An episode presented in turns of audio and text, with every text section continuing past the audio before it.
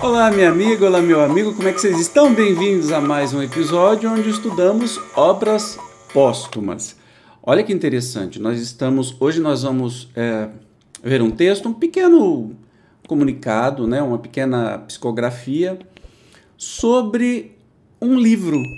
Que interessante. Essa psicografia, ela é, foi dada em Paris em 14 de outubro de 1863 Sobre o futuro de diferentes publicações, de novo, médium senhor dá, sabe-se Deus quem é, e isso é o que menos importa.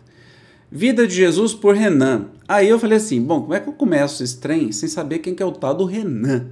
Fui per perguntar pro pai dos burros, o Grugru, e o tio Google me disse o seguinte: que Joseph Ernest Renan foi um escritor, filósofo, teólogo, filólogo historiador francês, que faleceu em 1892.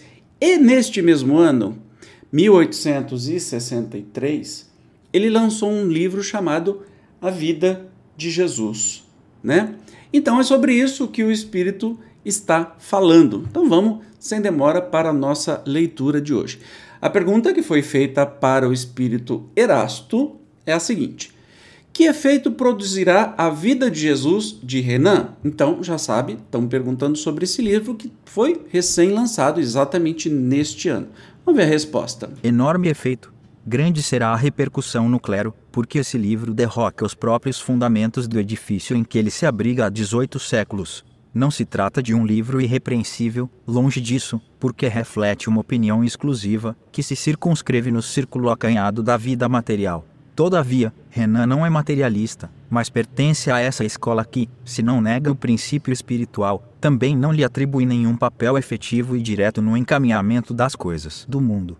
Ele é desses cegos inteligentes que explicam a seu modo que não podem ver, que, não compreendendo o mecanismo da visão à distância, imaginam que só tocando-a se pode conhecer uma coisa, por isso é que reduziu o Cristo às proporções do mais vulgar dos homens, negando-lhe todas as faculdades que constituem atributos do espírito livre e independente da matéria. Entretanto, a par de erros capitais, sobretudo no que concerne à espiritualidade, o livro contém observações muito justas, que até aqui haviam escapado aos comentadores e que, de certo ponto de vista, lhe dão grande alcance.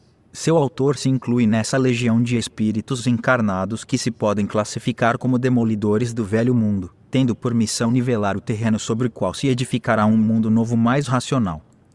Quis Deus que um escritor, justamente conceituado entre os homens do ponto de vista do talento, viesse projetar luz sobre algumas questões obscuras e eivadas de preconceitos seculares, a fim de predispor os espíritos às novas crenças sem o suspeitar, Renan achanou o caminho para o espiritismo. O que, que será que achanou? Deve ser aplanou, né? Ou preparou, melhorou o caminho para o espiritismo. E olha, eu fiquei curioso sobre este livro. É, se você procurar na internet, tem até no Amazon para vender. A vida de Jesus. Muito legal, hein? Muito legal, gostei e fiquei curioso, porque assim, tem até o, o, o testemunho aí, né? A indicação dos espíritos dizendo assim, olha, que mar... e olha, esse Hernan, né?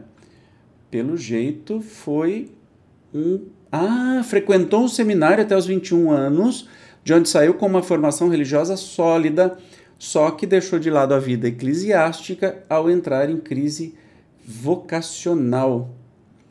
Que legal, gente!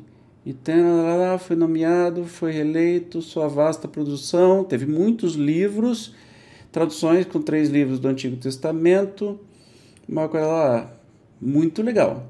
E aí vem falar sobre a história de Renan.